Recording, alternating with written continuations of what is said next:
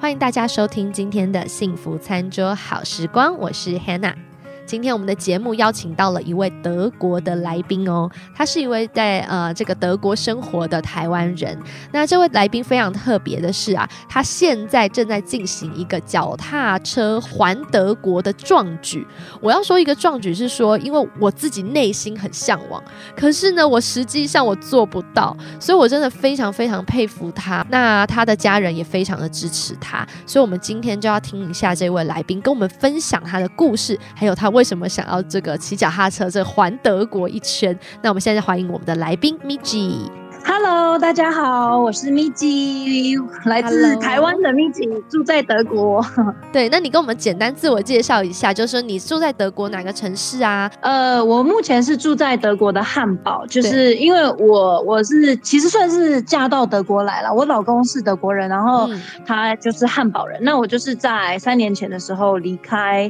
我那时候在阿联酋工作，然后就搬到德国来。那我那时候是在当英文老师，我当英文老师当了。十五年，后来因为来到德国之后，我就决定不想要再当老师，所以那时候就决定想，因为我非常非常爱旅游，然后再加上很多台湾人，就是因为我在经营粉丝业，然后他们就是跟我说：“哎，米吉，那你不如带团带我们出去玩。”所以，我那时候就开始萌生了成立旅行社的一个想法。因此，我在二零一八年搬回搬到德国之后。嗯，拿到身份之后，我呃拿到就是德国居留证之后，我就正式成立了一个米包生旅行 m i Backpack） 的一个旅行社。那我的客人基本上都是以台湾人为主，但是是全世界的台湾人都可以参加，因为我不是那种传统台湾旅行社的那种，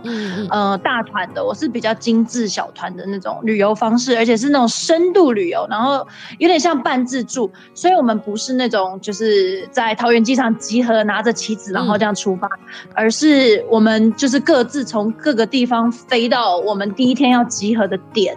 然后就开始旅行。嗯，对。而且我知道的是，Michi 他其实啊，你不是只有单单住在德国哎，还有台湾。你其实之前也曾经住过美国，然后甚至之后还去过。我看你你有去过英国啊，去过土耳其啊。你刚才还提到阿联酋，我就很好奇啊，你要不要讲讲看你的故事？就是你怎么会去住过这么多国家？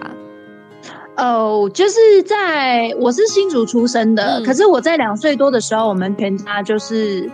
举家搬到美国去，嗯，因为我爸工作关系，然后后来就在美国，我们住在美国德州，德州的一个小镇叫做 Paris, Texas，就是巴黎，可是不是法国巴黎，是德州德州巴黎。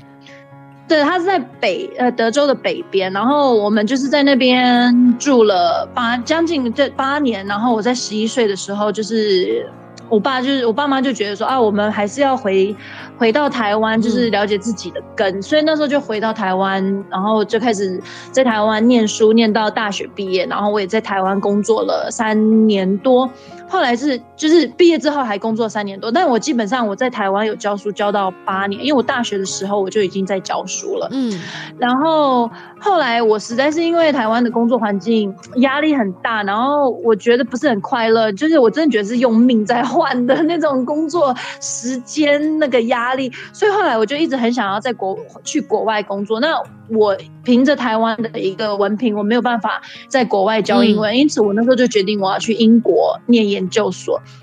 然后很幸运的，我后来就是上了呃英国爱丁堡大学的研究所，然后是 language teaching 嘛，然后我就在英国教呃念书的那一年，又顺便就是。有去教，我有教中文，然后也有在教英文。那我教的英文是比较像是那些刚搬到英国的华人，他们的小孩子要学英文，所以我那时候有在兼家教，就是赚一点生活费啦。然后后来在英国毕业之后，其实我那时候是在英国念书的时候，就是想去土耳其旅游，因为我那时候对于西台帝国这个文这个历史很有兴趣，然后我就特别跑去土耳其去看这个西台帝国，它是。嗯，然后就是我那时候对于就是中东的文化，然后饮食啊、宗教，就是特别有兴趣，所以那时候想说，那我毕业之后我就去中东工作好了。所以在英国，我那时候快要毕业的时候，我就开始丢履历，就是阿拉伯啊，就是各个国家我都丢。可是后来我还是决定去土耳其工作。呃，后来上了工作，就是上了这个。就是在大学教书的这个工作之后，我就是整个就是搬到了土耳其，然后没想到一搬就是住了五年，所以我在土耳其是住了五年。对，而且听说你在土耳其是大学对不对？大学教书。对对对对，我那时候是在大学，就是我在土耳其是在大学教书。对，怎么又回到阿联酋呢？哦，对，就越来越东边呢。对，就是那时候在土耳其，其实我不知道你大家记不记得，就是二零一五年、二零一六年那段时间，很多恐怖攻击。对对。然后土耳其那时候就是啊，到处都是有恐恐攻啊，然后呃，我的邻居还是恐怖分子之类的。然后后来就觉得嗯，这个地方真的不能待。然后那时候又正好遇认识了我，我那时候去德国旅游，认识了我老公。嗯。那时候就是男朋友了。然后后来他就跟我说：“那你不如搬来德国。”可是。我搬到德国之后，嗯，应该说我我找得到工作，但是我找不到帮我办签证的一个工作，所以我后来又搬去英国，然后在英国找工作。那没想到阿联酋的教育部正好在英国在聘老师，然后我就得到了一个面试机会，然后我就坐了火车到 Manchester 面试完，然后过了就圣诞节过了两天之后，我就收到通知说，哎，我可以就是我上了这个工作，结果。隔年就是二月，二零一七年的二月，我就嗯搬去阿联酋，然后就工作了一年，一直到二零一八年二月份，呃二一月底，然后我就回到。德国来，那时候对，因为那时候我搬去阿联酋没多久，我老公就求婚，然 后对我二零一七年八月啊，就是还在阿联酋工作的时候就嗯就结婚了。那结婚之后我们还是在远距离，但我觉得这样不是办法，所以我就离开，决定辞职。就是教完那一学期之后，我就决定辞职，然后搬回德国。所以说我才会是二零一八年的二月，我就正式回到德国，然后就一直定居到现在。哇，所以就是你现在是一个在德国的这个台湾人妻哦，台湾媳妇。那就是你说过 你去过这么多国家，我看到你，你刚才有跟我讲你去过八十一个，我说哇，八十一个，可能很多人连八个都不一定去过哦。结果 Miji 去过了八十一个国家，所以也真的是看你刚才光讲了哇，从辗转的小时候啊，到美国，又回台湾，又到英国，然后甚至是在土耳其啊、阿联酋，还有去过这么多欧家的。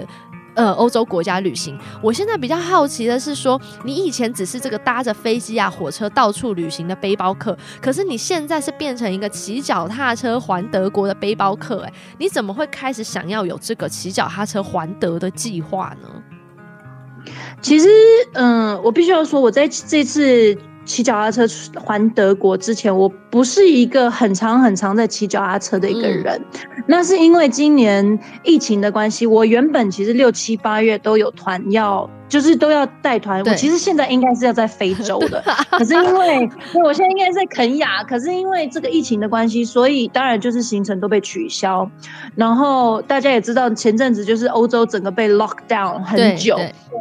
然后后来是德国的邦跟邦，因为那时候就是德国的邦跟邦之间也不可以离开，就是例如你在 California，你就是只能待在 California，你不能出去。那像德国，它也是就是有像 state 这种的。然后我那时候在汉堡，所以我们无法离开那个区。但后来是在五月底的时候，它突然就是说，呃，可以开放。邦跟邦之间的边界，所以我那时候就跟我老公说，那不然我就骑脚踏车环德国好了，因为我觉得骑脚踏车我又不会跟人去做接触，就是不会太太多的接触，因为我不会搭公共交通嘛，啊，所以然后我又带着帐篷跟睡袋，因为我想说啊，我搭帐篷也不会去住到旅馆，然后跟人太多的接触，所以我那时候大概是五月。中五月初的时候，就是有这样子萌生的这样的想法。后来我老公也非常非常支持我，他就跟我说：“好，你你就既然要骑脚踏车环德国，那你必须就是要开始，呃，换你的脚踏车轮胎，然后你要学着怎么去，就是你要拆解你的脚踏车，然后再把它拼凑起来，然后因为你要了解你自己脚踏车的性能跟关，就是它的那个怎么拆解、怎么装东西。所以那时候我们就是。他很支持我呢，就买了，就是我们那时候就上网订了一些脚踏车的东西，然后就开始拆解换换那个轮胎，我都是自己换。哇，所以你从一个不会完全外门外汉，然后到现在变成一个专业的，算是脚踏车达人了。哎，也没有到达人啊，就是大大概我对于自己的脚踏车是算是蛮了解的，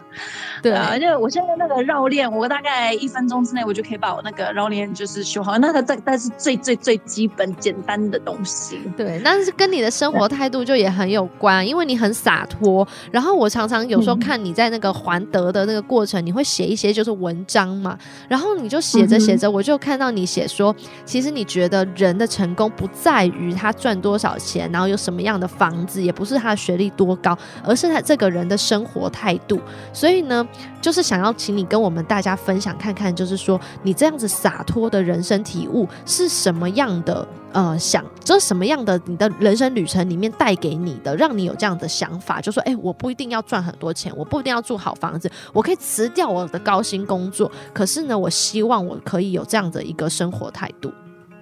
嗯哼，嗯，其实这个也是我离开台湾之后，我就是深刻体验到的一个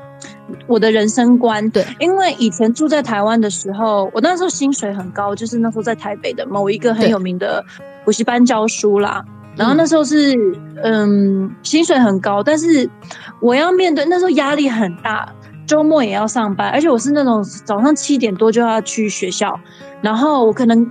工作到半夜一点我才会下班，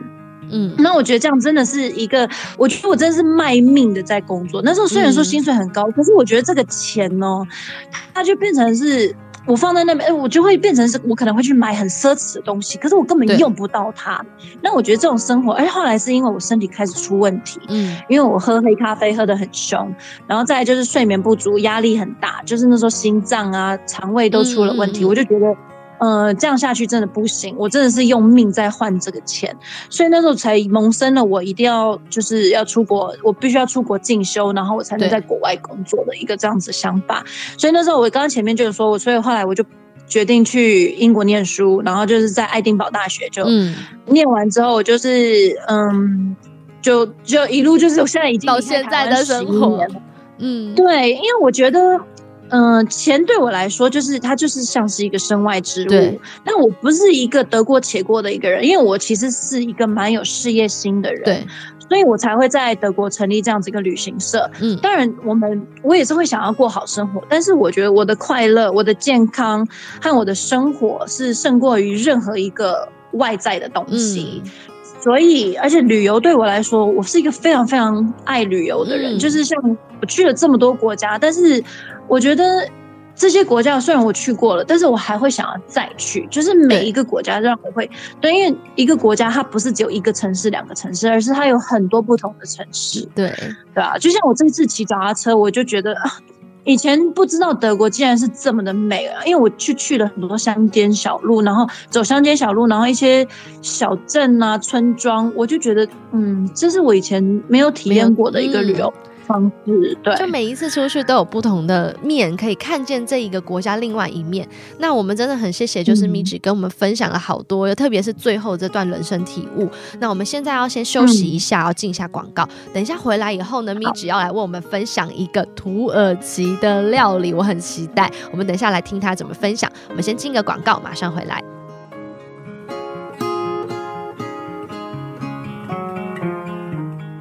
欢迎回到今天的幸福餐桌好时光，在第二个单元呢，我们的幸福调味馆要来请 Miji 跟我们分享哦这个土耳其料理，因为刚刚听他讲过他在土耳其住过，那还有听说啊这个土耳其料理很厉害哦，它可是被列入这个世界遗产。那到底是哪个城市的食物这么厉害？那我们就请 Miji 来跟我们分享这道城市的美食，同时呢也跟我们分享他要推荐的这个料理。好，米吉，你跟我们分享一下，到底哪个城市这么厉害，可以被列入哦美食被列入这个世界遗产里面？嗯，我那时候在土耳其住的这个城市，它叫做 Gaziantep。嗯，Gaziantep 它是在土耳其东南边，然后。它的食物是土耳连土耳其人都公认的美食之都，对，然后还甚至被联合国文教组织 UNESCO 列入到世界文化遗产。嗯，但是它不是只有一道料理，而是这个城市的它的所有的料理都是一个世界遗产。哇，那我对我那我今天要推荐的其实也是其中一个啦。那它叫做 Karnıyarık，它是一种。对对对 k a r n o y a r k 它是一种茄子料理啦。对，嗯，那你怎么会想那推荐茄子料理？因为一般华人对茄子好像没有这么的热爱，可是听说你非常爱吃茄子，是不是？对我我我真的超爱吃茄子，我觉得那个在台湾看到鱼香茄子啊，嗯什么呃蒜蓉茄子什么，反正就是茄子料理，我都会觉得好开心。所以我那时候在土耳其的时候，就是一知道就是有这个土耳这个茄子料理的时候，我就是第一个我想学的就是这一道，嗯因为它很下饭，然后也很蛮简单做的，所以说。有时候我都不会自己出去外面吃，我就自己做，因为自己慢慢去学，学到那个我喜欢的味道。嗯，那我们想听听来看你的这个秘秘哦，这个秘方食谱哦，你这的这个 t u r n i y a l 你的这个茄子食谱该怎么做？你先讲一下食材啦，就我们需要买些什么样的食材呢？好，它食材其实很简单，它就是茄子、番茄、青椒、洋葱、牛角肉跟番茄泥，是不是那种水水的番茄泥哦？是那种它是 paste，我知道，就就是做意大利面会用到的那种番茄糊，对，膏对状。嗯嗯，对对对对对，膏就是像糊糊的，那但是不能是水水的哦，一定要是那种糊糊的，像是很像很像那个 peanut butter 那种，就是这样子粘稠一点的，对对，稠一点。那我就是推荐，就是说你如果说是可能、嗯、几个人吃，就是一个人吃一个茄子，或者是一个人吃两个茄子的话，那像我一般都是像是茄子四颗，番茄一个，青椒一个，洋葱一个，牛角肉就是一百克，嗯，然后再加上番茄泥大概两汤匙这样子去做。嗯然后我有建议就是香料，因为我自己本身是蛮喜欢加香料进食物食物里面，那我就是推荐可以准备百里香。辣椒片跟胡椒盐，要要胡椒盐，哦不是只有黑胡椒，是要胡椒盐，因为嗯，它就是你那胡椒盐就是提味，就是有那个咸味。咸味。对，那步骤呢，就是怎么做，会不会很复杂？然后请你跟我们讲一下该怎么制作。就买了这些食材以后，接下来该怎么办？其他食材它做很简单，就是大概一个小时以内，其实就嗯差不多就可以做好。那你主你主要需要的就是烤箱，对因为你的茄子是用烤的，我们不是用炒的啦，炒的是炒那个牛肉。那我们就是你先预热那个烤箱到大概两百度，然后你的茄子茄子不要整个皮削掉哦，而是只要削条纹状，就是可能就是哦削四片。嗯嗯嗯，对，就是你就是大概削一块，然后所以说你还是会有留一些一片紫色的皮在外面。对对对对，那你就是削大概四条或者是五条之类，但是嗯。不要把整个皮削掉哦，因为你整个皮削掉，你整个会，你整个最后就会烂烂的，对，对，然后你就在白色的地方，就是你刚刚削掉的地方，涂上一层橄榄油，嗯然后放进烤箱，大概烤三十到四十分对。钟。对，那你放进去之后呢，你就这时候可以去做别的事情，你就不用去管那个茄子，你自己切设定好东西了。对，你就把洋葱、蒜头切末，然后番茄切片。注意了，那个番茄不是小番茄，你要用那大大番番茄，对，对，大番茄。然后再来就是青椒。那我刚刚说那个青椒，你记得不是切成那种小块小块，而是切成条状，就是你大概哦，一个青椒炒肉丝的那种条状。对，但是我跟你说，这个青椒，我不知道，嗯，台湾有没有这种青椒，或者是国外不是那种那种 pepper bell 那种大的那种的、是长，很像看起来像辣椒的那样子的青椒哦。哦，就是台湾有点像糯米椒那一种，不是特别辣，对但是